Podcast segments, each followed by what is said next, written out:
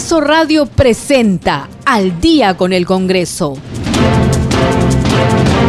Una síntesis informativa del trabajo legislativo de representación y fiscalización del Parlamento Nacional. Una producción de la Oficina de Comunicaciones del Congreso de la República.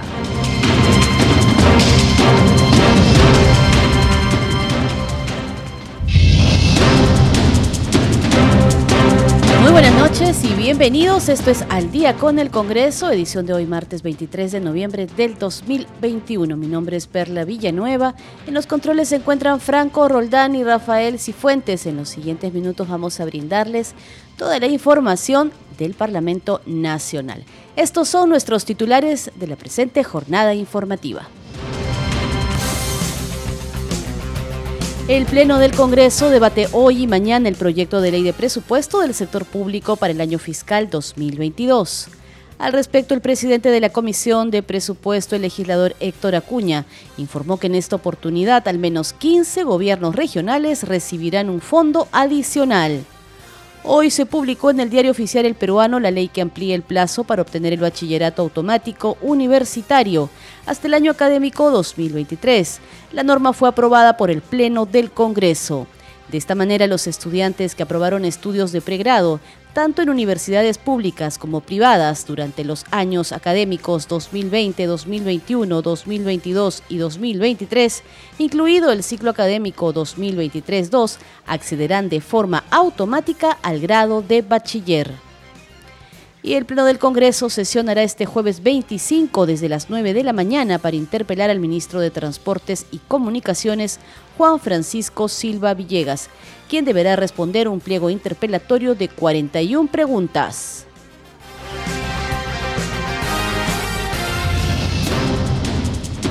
De esta manera empezamos esta edición de Al día con el Congreso.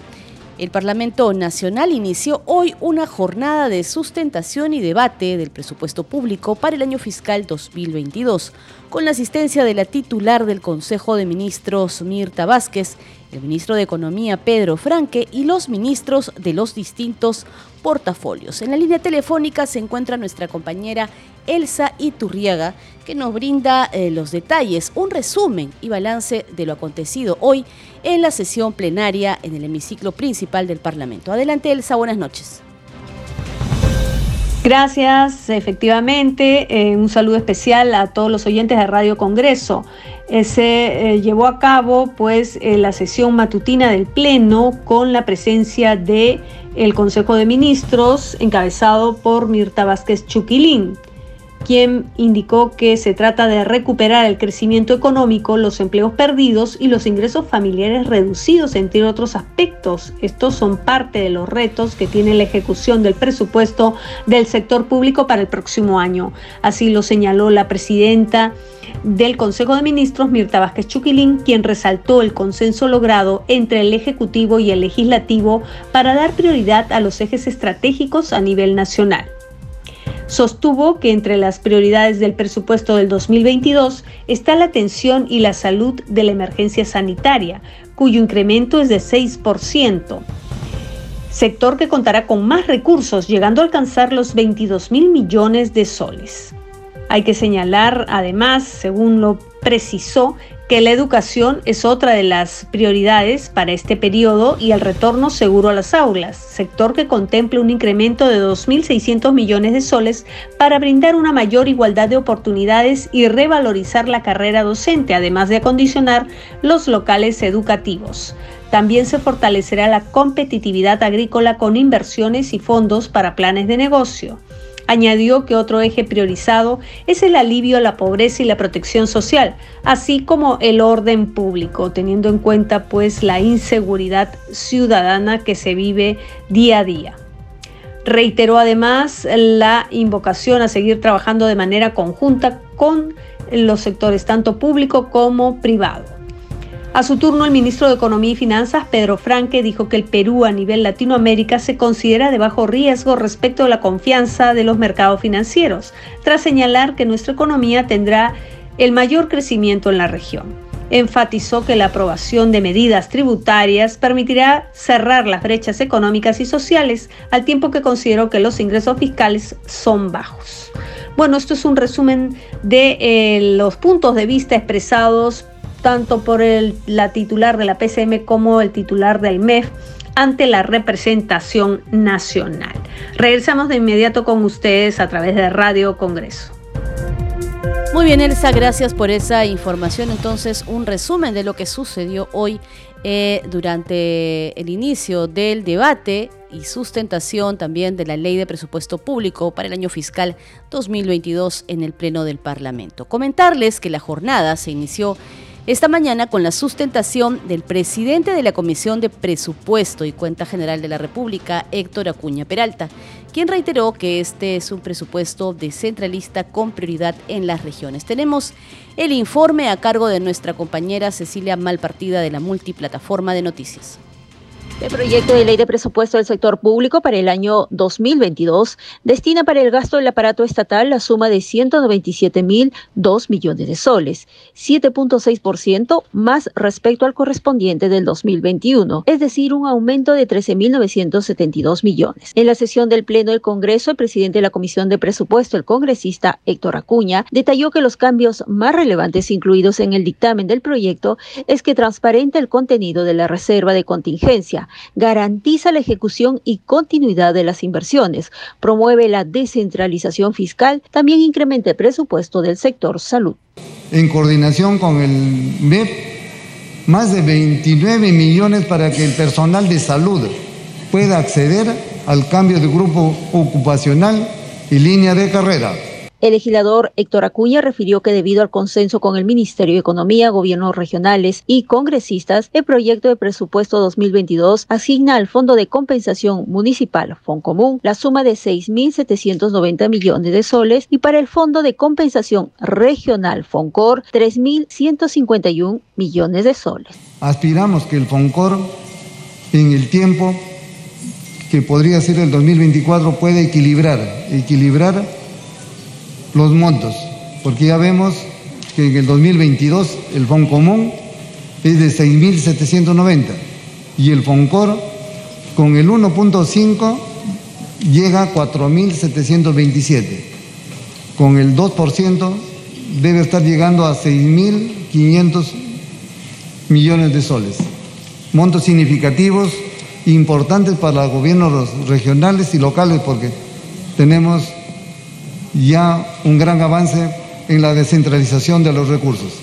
Informó que la reserva de contingencia asciende a la suma de 7.464 millones destinadas a financiar gastos que por su naturaleza y coyuntura no pueden ser previstos en los presupuestos de las entidades públicas.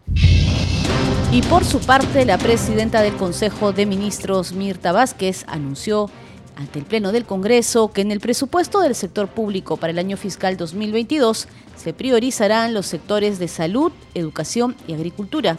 Además, se fortalecerán los esfuerzos para erradicar la pobreza en nuestro país a raíz de la pandemia de la COVID-19. De esta manera, la titular de la presidencia del Consejo de Ministros expuso sus puntos de vista respecto al dictamen de la ley de presupuesto del sector público para el próximo año como lo señala el artículo 81 del reglamento del Congreso y el artículo 80 de la Constitución Política. Escuchemos parte de la sustentación de Mirta Vázquez.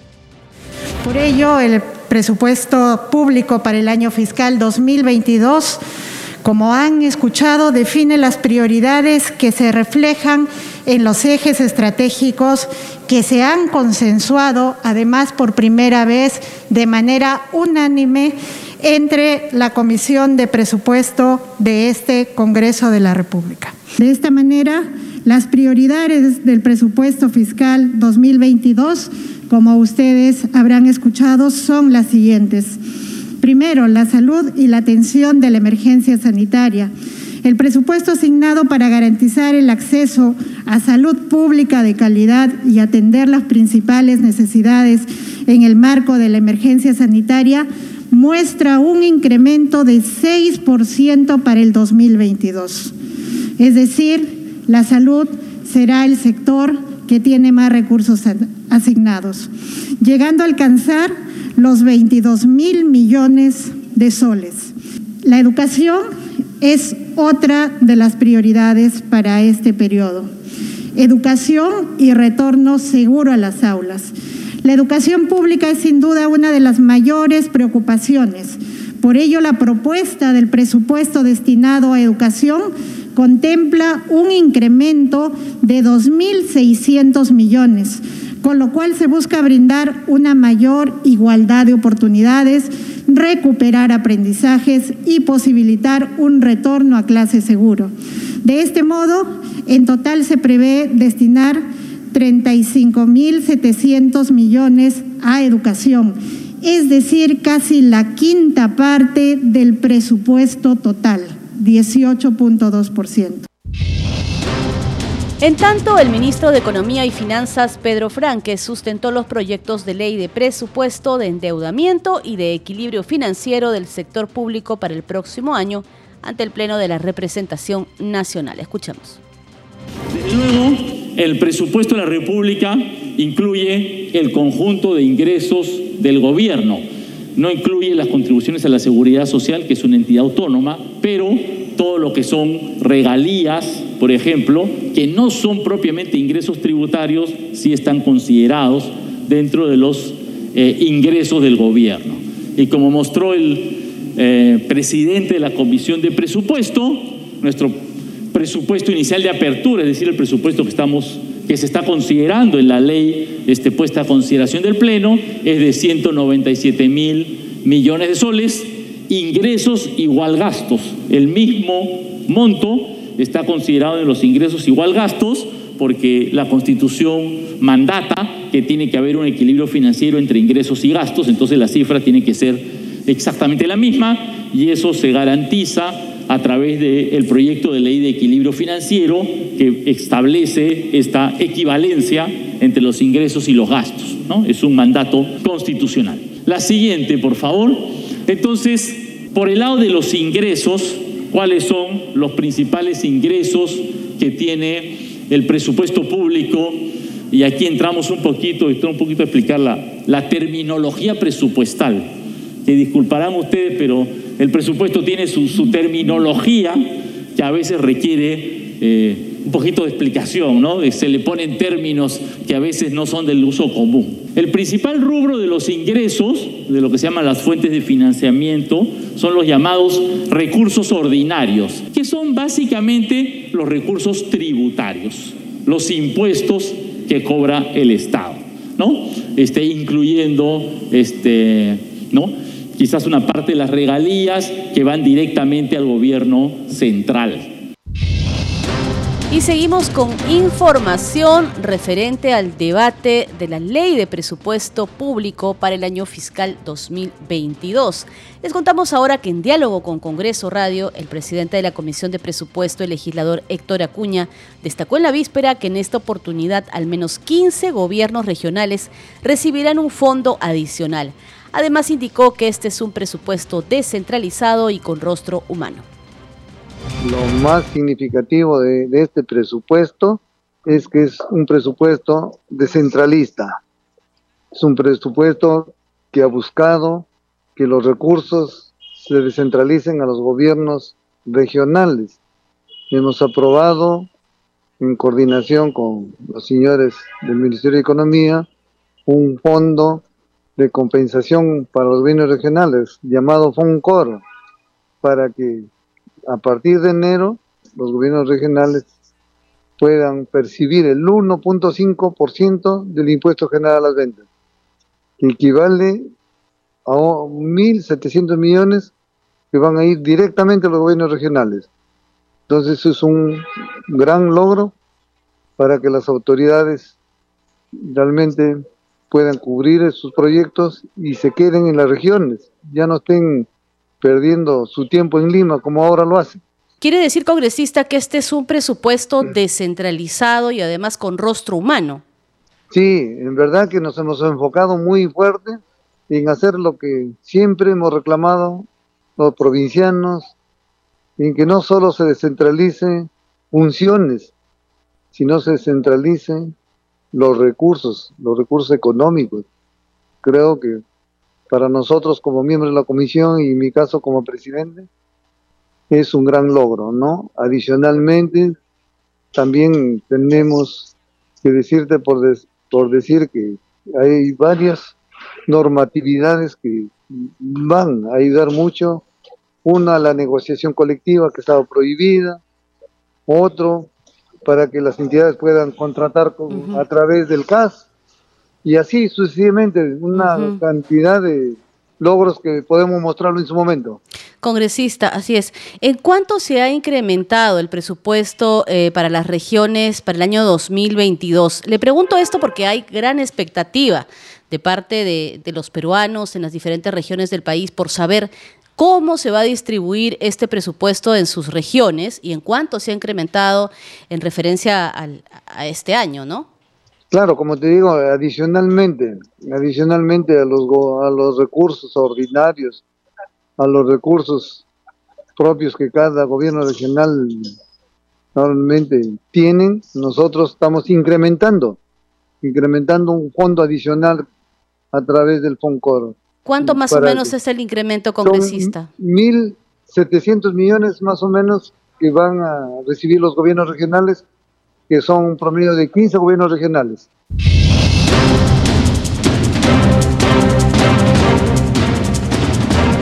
Vamos a continuar con información en el día con el Congreso. En otras noticias, vamos a contarles ahora que hoy se publicó en el Diario Oficial del Peruano la ley que amplía el plazo para obtener el bachillerato automático universitario hasta el año académico 2023.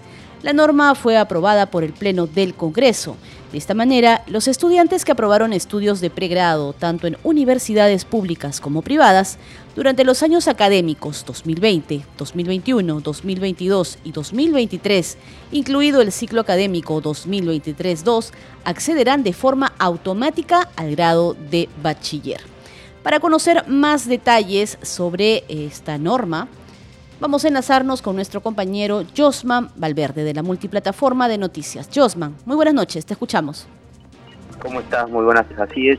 Hay novedades hoy en el cuadernillo de normas legales del Diario Oficial del Peruano, como bien lo mencionas tú, y es precisamente esta publicación de un tema que desde aquí, desde el Congreso de la República, se ha trabajado mucho, se ha puesto mucho énfasis precisamente eh, los congresistas en eh, impulsar esta iniciativa para beneficiar a los jóvenes estudiantes. Y ya lo vemos cristalizado hoy como norma en el diario oficial del peruano, hablamos de la ley 31359, que es la ampliación del plazo para obtener el bachillerato automático universitario hasta el año académico 2023. Es decir, hasta esa fecha, en el marco de, esa, de esta pandemia que ha afectado a, tantos eh, estudiantes, se van a poder aún continuar beneficiando con esta iniciativa que nace en el Congreso de la República. Ya finalmente ha sido publicada, en la víspera lo promulgaba en una ceremonia el eh, presidente de la República y hoy se ha hecho oficial a través de esta publicación en el cuadernillo de normas legales. Lo que básicamente esta ley hace es modificar la decimocuarta disposición eh, de la ley 30220, que es la conocida como ley universitaria. Es así que, eh, por ejemplo, ahora los estudiantes que aprueben estudios de pregrado, tanto en universidades públicas como privadas, es para todos, durante los años académicos 2020, 2021, 2022 y 2023, incluido el ciclo 2023-2, van a poder acceder de manera automática al grado de bachiller. Es decir, ya la pandemia eh, y las, eh, los límites, las limitaciones que hay aún en algunas universidades para poder acceder a trámites, a exámenes, a trabajos, ya no es pretexto para que no puedan obtener su grado automático hasta esa fecha, porque se está ampliando esta normativa y con la publicación ahora de hoy eh, del trabajo que desde el Congreso se ha desarrollado, va a permitir que los jóvenes no se vean afectados. Entonces, en las redes sociales se han pronunciado los congresistas, el propio presidente de la Comisión de Educación, Esdras Medina, él ha publicado incluso eh, unos mensajes eh, señalando que se encuentra muy contento porque este trabajo que se ha desarrollado en el seno del Parlamento, en su propia comisión, ya se ha cristalizado hoy, dice él, con la entrada en vigencia de la ley 31359, que va a permitir entonces que tanto las universidades públicas y privadas otorgan este bachillerato automático a, a miles de jóvenes. Son miles los que se benefician hasta el 2023 con normas de este tipo, Anitza, que hoy podemos leer en el cuadernillo de normas legales del diario oficial El Peruano. Es entonces la información ya cristalizada este tema, un nuevo trabajo del Congreso que se convierte en ley y que va a beneficiar en este caso a jóvenes estudiantes eh, del país. Adelante, buenas tardes. Gracias, Josman, por esa información. Vamos a continuar aquí en Al Día con el Congreso. Informándoles en este caso que la titular del Poder Legislativo, Mari Carmen Alba Prieto, firmó en la víspera dos autógrafas de ley, entre ellas la norma que prioriza el seguro agrario en favor de la agricultura familiar y la ley que plantea modificaciones a la carrera fiscal para fortalecer la competencia sancionadora del Ministerio Público. Ambas autógrafas fueron firmadas durante una ceremonia en la que también participaron los titulares de las comisiones agraria y de justicia. Escuchemos el informe con todos los detalles. En ese sentido, la aprobación de esta nueva iniciativa por el Congreso de la República complementa la ley general a través de la incorporación de aspectos referidos a la gestión de riesgo de desastres y las garantías que permitan que los impactos producidos por fenómenos naturales sean contenidos a través de la proporción de seguros agrícolas para la protección de la agricultura familiar.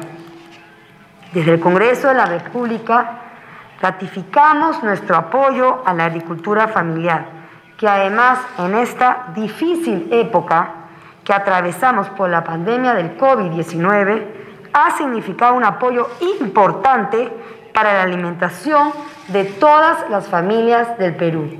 Y es un proyecto de ley que fue enviado por el Ministerio Público y cumpliendo además con, eh, con este encargo, eh, creo que es una ley que amplía y que modifica algunos artículos de la ley de la carrera fiscal para el tema de, del control, de fiscalización y sanción disciplinaria dentro de la carrera. Hemos este, invitado también a la, a la fiscal de la Nación, pero creo que es importante su presencia y para que vean que el Congreso trabaja con todas las entidades, siempre con un respeto, efectivamente, de la separación de poderes, pero con, siempre con las puertas abiertas y un diálogo constante para aprobar proyectos de ley que beneficien a todas las instituciones. Usted está escuchando Al Día con el Congreso. Vamos a un corte y ya regresamos con más información.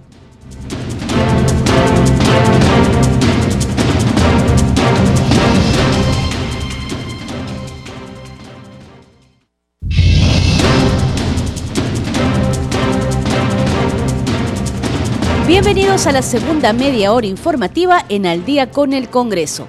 Acompáñenos a repasar juntos nuestros titulares de la presente jornada informativa. El Pleno del Congreso debate hoy y mañana el proyecto de ley de presupuesto del sector público para el año fiscal 2022.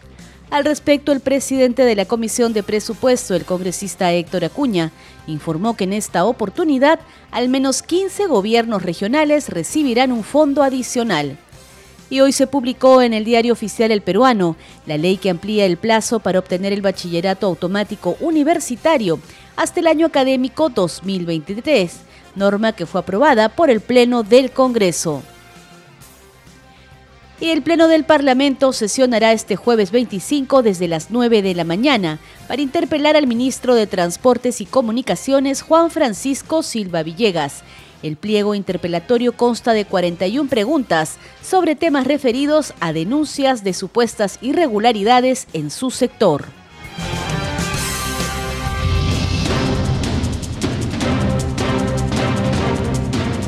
Iniciamos esta segunda media hora informativa en el día con el Congreso contándoles que la titular del Poder Legislativo, Mari Carmen Alba Prieto, propició esta tarde en la sala Jorge Basadre de Palacio Legislativo un ejemplo más de lo que siempre ha postulado como punto central de una agenda país, el trabajo coordinado que deben realizar los principales poderes del Estado para resolver las demandas de los trabajadores del Perú.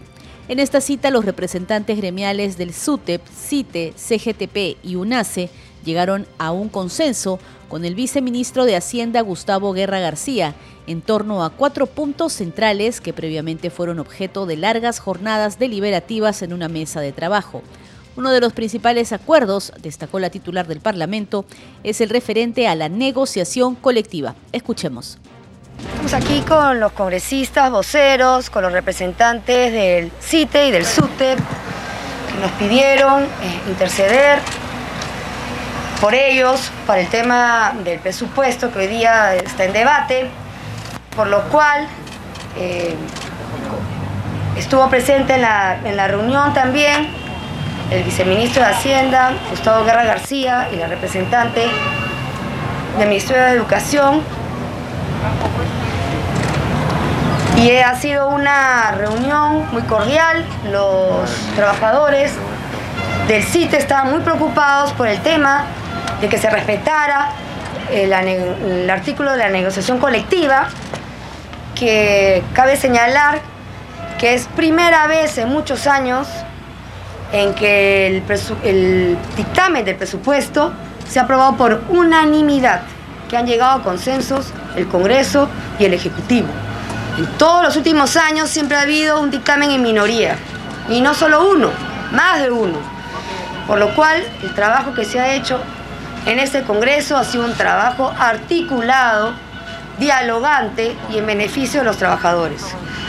Gracias a la presencia y al diálogo de hoy, el Congreso, el viceministro de Hacienda y el representante del Ministerio de Educación se han comprometido a gestionar eh, posibles eh, aumentos para poder llegar progresivamente al 6% del PBI en el, en el presupuesto para el sector de educación. Nosotros saludamos que la, la cordialidad y la, la reunión, el diálogo que hemos tenido eh, quiero comentarles que los trabajadores, tanto del CITE como del SUTEP, han estado muy agradecidos y satisfechos con esta reunión. Y yo creo que este es el ejemplo del trabajo coordinado que se viene haciendo desde este Congreso. Desde el Congreso tenemos un trabajo constante y a favor de todos los trabajadores, no solo de los trabajadores, sino de todos los que vienen a tocarnos la puerta, los escuchamos y trabajamos por ellos, intercedemos por ellos. Muchas gracias. Vamos ahora a contarles sobre el pleno en el que se va a interpelar al ministro de Transportes y Comunicaciones. El titular de este portafolio, Juan Silva Villegas, se presentará ante el pleno del Congreso para ser interpelado este jueves 25 de noviembre. Silva Villegas es cuestionado por denuncias de supuestas irregularidades en su gestión. Deberá responder un pliego de 41 preguntas. Tenemos el informe. Debido a una serie de irregularidades denunciadas en el sector transportes y comunicaciones a cargo de su titular Juan Francisco Silva Villegas, se realizará este jueves 25 de noviembre a las 9 de la mañana una sesión de interpelación para que responda 41 preguntas ante la representación nacional que aprobó la moción 1057 sobre el particular que presentó la bancada de Fuerza Popular. La fecha y hora de la citación fue dispuesta por la presidenta del Congreso de la República, María del Carmen Alba Prieto. Al titular del MTC se le cuestiona por haber emprendido una contrarreforma del transporte, luego de haberse comprometido con un grupo de transportistas a ampliar por 10 años la autorización a las combis y las custers y ofrecer cambios en las jefaturas de la Sutran y de la Autoridad de Transporte Urbano de Lima y Callao, entre otros aspectos. Durante el debate previo a la aprobación de la moción de interpelación, congresistas de diferentes bancadas expresaron su preocupación por el caos en que se encuentra el sector transportes, que requiere de una reforma eficaz y eficiente en beneficio de los usuarios.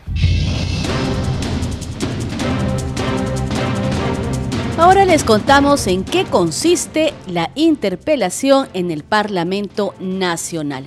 El oficial mayor del Congreso de la República, Hugo Rovira, nos lo explica en el siguiente informe.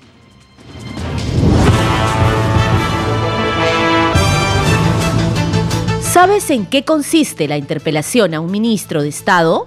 En el Perú la interpelación es una práctica de control político, un procedimiento de naturaleza democrática para determinar el grado de responsabilidad política de un ministro de Estado. El oficial mayor del Congreso de la República, Hugo Rovira, explica que la interpelación es un derecho de las minorías. La moción de, interpelación tiene dos partes. Primero, una vez que la presenta, ¿Ya? se da cuenta en el Pleno y se dice, se ha presentado una moción de interpelación, ¿no? Por los congresistas tal, tal y tal, a tal ministro por tal razón. Y de ahí, en la sesión siguiente, o sea, hay que levantar la sesión, en la sesión siguiente se eh, discute la admisión de la moción de interpelación. Y eso solo requiere para aprobarla un 35% del número legal de miembros. Estamos hablando de 46 congresistas aproximadamente. El día señalado para la interpelación, el ministro o ministra debe responder un pliego de preguntas. La interpelación es un derecho de las minorías. Acordémonos que nosotros vivimos en un sistema democrático y el principio general de la democracia es mayoría manda, minoría fiscaliza. Por eso es importante la función de fiscalización en los congresos del mundo. Porque mientras la mayoría gobierna, la minoría está viendo qué cosa es lo que hace para ver, oye, te equivocaste en esto y utiliza sus mecanismos. Lo invitan a informar, lo interpelan, lo censuran, forman una comisión investigadora para un tema determinado, por un tiempo determinado. Entonces hay diferentes mecanismos que se utilizan justamente para controlar que el Ejecutivo no vaya más allá de su función. La interpelación puede concluir con el voto de censura, cuando las explicaciones del interpelado no satisfacen al Congreso. Entonces se presenta una moción de censura, suscrita por no menos del 25% del número legal de congresistas. Para censurar a un ministro, para aprobar la censura, se requiere una mayoría calificada. Estamos hablando de 66 votos, mitad más uno número legal de congresista. No así la del presidente de la República, porque ahí se requieren dos tercios del número legal de congresistas, o sea, 87 votos. La interpelación es una forma eficaz de control político que permite transparentar la gestión pública y garantiza el equilibrio de poderes en democracia. Informó Perla Villanueva, Congreso Radio.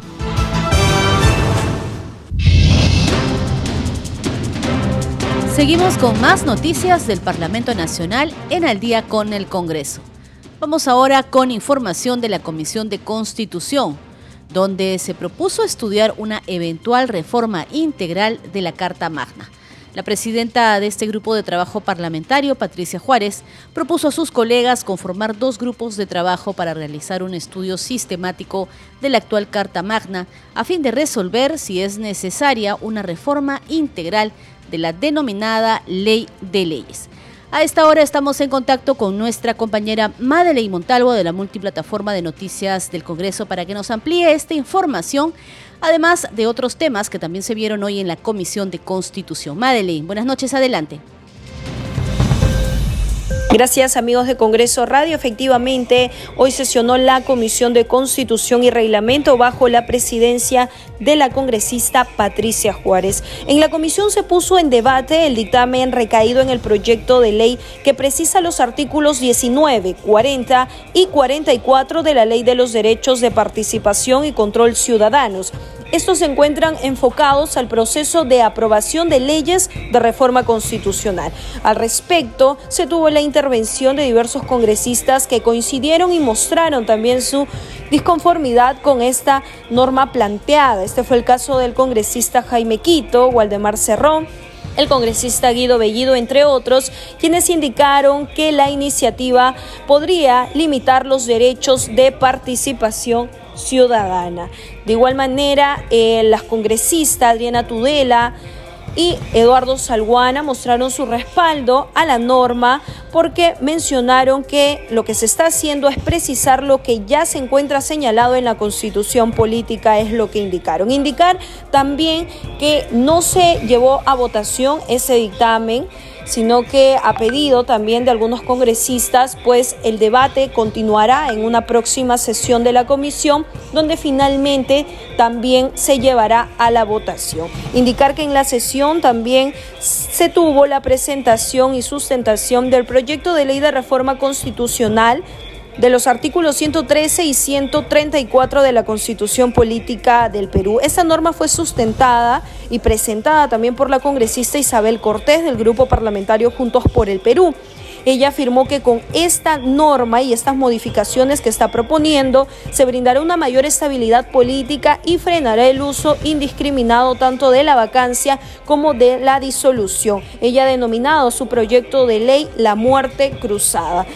De igual manera se tuvo en la sesión la exposición del especialista en Derecho de Competencia, el doctor Luis José Díez Canseco, quien expuso respecto a la viabilidad y pertinencia de los proyectos de ley de reforma constitucional que eleva al Instituto de Defensa de la Competencia y la Protección de la Propiedad Intelectual Indecopi como organismo constitucional autónomo. Este es el resumen de lo que se tuvo el día de hoy en esta sesión de la Comisión de Constitución y Reglamento. Bien, Madeleine, gracias por esa información entonces sobre todo lo sucedido hoy en la Comisión de Constitución. Buenas noches. Esto es al día con el Congreso. Les vamos a contar ahora que la presidenta de la Comisión de Justicia, Gladys Echaíz, señaló que la norma que plantea modificaciones a la carrera fiscal para fortalecer la competencia sancionadora del Ministerio Público permitirá que las faltas cometidas por los fiscales sean sancionadas debidamente y en el tiempo oportuno. Escuchemos. Porque efectivamente se ha firmado la, la autógrafa de la ley que va a permitirle al Ministerio Público poder tramitar los procesos disciplinarios con las normas precisas que le aseguran tanto a la institución como al investigado eh, reglas claras, plazos este, determinados, y no como antes que al no, haber, no estar establecidos eh, se tenía que acudir o a la ley de la carrera judicial o a la ley general de procedimientos administrativos. y eh, con ello a veces se generaban observaciones y dilaciones del proceso. Hoy, como le decía, todo está debidamente especificado y así se ha quedado determinado en el sentido de que habrá una fase de indagación o de acopio de información para determinar si el hecho denunciado efectivamente constituye falta y luego de constatarse esto pasará a una fase de investigación eh, legal con una duración de un año en la cual pues tendrá ya que llevarse a cabo todo el procedimiento determinado. Este eh, plazo, digamos, es solamente para la instancia inicial porque no incluye la recursiva, que indudablemente cuenta con otro plazo que es más o menos de la misma duración de un año. Congresista Chávez, eh, ¿cómo está? Buenas noches. Justamente hacia eso quería ir, esa fase preliminar que va a durar 30 días de la parte indagatoria, no investigativa, sino indagatoria. ¿Qué va a ocurrir si los, eh, la investigación se prolonga como ocurre en la actualidad? ¿Qué, digamos, sanciones pueden recaer también sobre quienes están encargados de esta indagación? Bueno, la indagatoria, como le digo, es dar el acopio de información y es prorrogable por 30 días más. Porque a veces hay investigación o denuncias por hechos complejos que demandan tener cierta eh, evidencia para determinar si efectivamente es o no necesario eh, acudir o pasar a la investigación formal. Así es que 60 días es tiempo suficiente, se lo digo con la experiencia que tengo en el sector, suficiente para poder decidir si o no se abre esa investigación oficial. Seguimos en Al día con el Congreso y vamos ahora con otras noticias. Este jueves 25 de noviembre es el Día Internacional de la Eliminación de la Violencia contra la Mujer. Congresistas de diversas bancadas destacaron que es necesaria la suma de esfuerzos para enfrentarla. Tenemos el informe. Las cifras de feminicidio en el Perú se han incrementado según alertó la Defensoría del Pueblo. A la fecha, en lo que va del año, se han registrado 132 casos de feminicidios. Muchas de estas muertes se dieron en el norte del país. La presidenta de la Comisión de la Mujer, Elizabeth Medina, se pronunció al respecto vemos que hasta el 17 de noviembre eh, de este año se registra 132 feminicidios según lo que informa la Defensoría del Pueblo, ¿no? De cada muerte de mujeres de 18 a 25 años de edad. Cifras preocupantes que nos convoca a redoblar los esfuerzos que hoy necesitamos todos nosotros que somos partes del gobierno a trabajar. Asimismo, manifestó cuáles son las iniciativas que vienen trabajando desde su despacho para frenar la ola de feminicidios. Una de sus propuestas busca beneficiar a los hijos de las mujeres fallecidas víctimas de la violencia. Nosotros tenemos una iniciativa de, de ley, un proyecto de ley, la 651, donde que aquí justamente van a recibir una remuneración los hijos de las madres que han sufrido feminicidio, ¿no? Cada 25 de noviembre se conmemora el Día Internacional de la Eliminación de la Violencia contra la Mujer, una lucha que requiere unir esfuerzos para hacer frente a este flagelo. En ese contexto, la parlamentaria compartió este mensaje. A toda mujer este, hoy en día somos constructoras de paz dentro del hogar, dentro de nuestro trabajo y vemos hoy en día que nosotros las mujeres, en su mayoría, somos mujeres eh, que en realidad eh, estamos tratando de sumar esfuerzos, tanto el legislativo, tanto el ejecutivo, para tal vez este, erradicar la violencia, ¿no? Por su parte, la tercera vicepresidenta del Congreso, Patricia Chirinos, resaltó que este 25 de noviembre no hay nada que celebrar. Hermanas, este 25 de noviembre es el Día Internacional de la Eliminación de la Violencia contra la Mujer. Es un día para renovar nuestros votos por una causa justa y fundamental para el progreso de la sociedad. Es un día para recordar a todas aquellas que ya no están, que se fueron como víctimas de la violencia es un día para que todas las que quedamos sigamos firmes, juntas y luchando de frente. Esta no es una fecha para celebrar, sino para reflexionar. En nuestro país, entre enero y octubre, se han producido más de 110 feminicidios y otros miles de casos de violencia psicológica, física y sexual contra miles de nosotras. Esto no puede seguir. La lucha es de todas, de todos, del país entero. Acabar con la violencia contra la mujer es una meta irrenunciable por la que todos juntos debemos trabajar. Mi compromiso es con ustedes, con nuestras madres, hermanas, hijas, nietas y amigas. El camino es duro, pero no nos rendiremos. Muy bien, seguimos con más noticias en Al día con el Congreso. La Comisión de Energía y Minas del Parlamento Nacional invitó a su sesión de mañana miércoles 24 de noviembre a las 2 de la tarde a la titular del Consejo de Ministros, Mirta Vázquez, quien deberá informar sobre el proceso de diálogo con la población de Ayacucho por el cierre de minas. El presidente de este grupo de trabajo parlamentario, el legislador Carlos Enrique Alba Rojas, así lo ha señalado a través de sus redes sociales, en donde ha escrito el siguiente mensaje.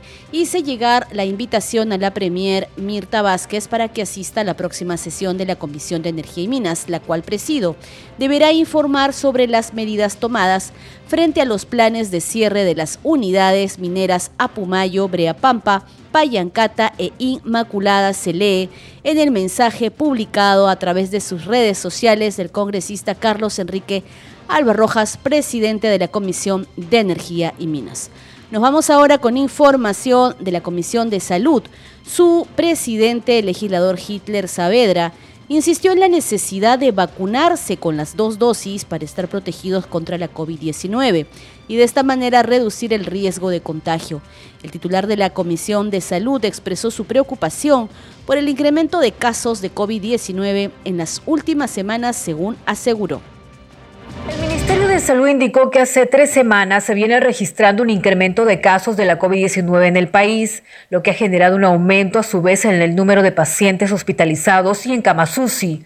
El presidente de la Comisión de Salud, el congresista Hitler Saavedra, insistió en la necesidad de vacunarse con las dos dosis para estar protegidos y reducir el riesgo de contagio. También expresó su preocupación de que las fiestas de fin de año puedan aumentar los casos y por esa razón se mostró de acuerdo de que se exija a partir del 15 de diciembre el carnet de vacunación a todas las personas que ingresan a espacios cerrados. Bueno, por eso estoy de acuerdo con la implementación de las tarjetas. Creo que es necesario porque si no vamos a tener un, un descontrol y vamos a tener aumento eh, nuevamente los casos y eso es lo que no queremos, queremos que, reactivemos la economía, pero con total responsabilidad, eh, mínimamente cumpliendo con las dos dosis que, que son necesarias y, y, de esa manera nos protegemos y protegemos a todos nuestros seres queridos. Sobre la intención del gobierno de reanudar las clases presenciales en marzo del 2022, dijo que está de acuerdo con la medida siempre y cuando avance el proceso de vacunación de los menores de edad. El país, aparte de la reactivación económica, tiene que tener ya un proceso de, normalización, pero cumpliendo con, las vacunas. Creo que hasta ese tiempo ya estaremos llegando al, nivel de, planificado, ya sea el legislativo, el ejecutivo, y creo que hasta esa fecha ya podemos iniciar las clases. De otro lado, las autoridades del MINSA precisaron que no es obligatorio el uso del protector facial en el transporte público. Lo único obligatorio para abordar el transporte urbano es el uso de doble mascarilla o una mascarilla KN95.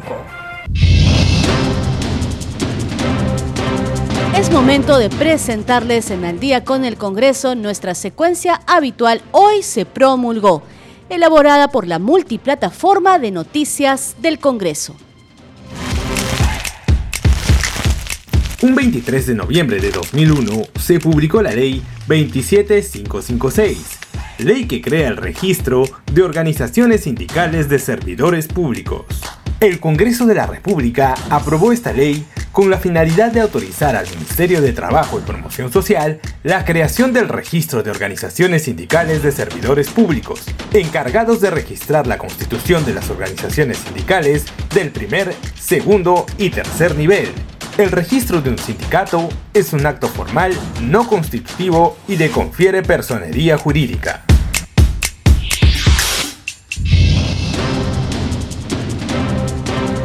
De inmediato vamos a repasar juntos nuestros titulares de cierre. El Pleno del Congreso debate hoy y mañana el proyecto de ley de presupuesto del sector público para el año fiscal 2022. Al respecto, el presidente de la Comisión de Presupuesto, el legislador Héctor Acuña, informó que en esta oportunidad al menos 15 gobiernos regionales recibirán un fondo adicional. Y hoy se publicó en el diario oficial El Peruano la ley que amplía el plazo para obtener el bachillerato automático universitario hasta el año académico 2023. La norma fue aprobada por el Pleno del Congreso. Y el Parlamento Nacional sesionará este jueves 25 desde las 9 de la mañana para interpelar al ministro de Transportes y Comunicaciones, Juan Francisco Silva Villegas. El pliego interpelatorio consta de 41 preguntas sobre temas referidos a denuncias de irregularidades en su sector.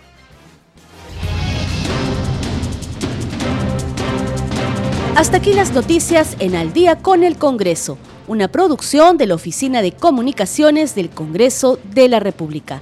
Estuvo con ustedes en la conducción Perla Villanueva, en los controles Franco Roldán y Rafael Cifuentes. Que tengan muy buenas noches, nos reencontramos mañana a la misma hora.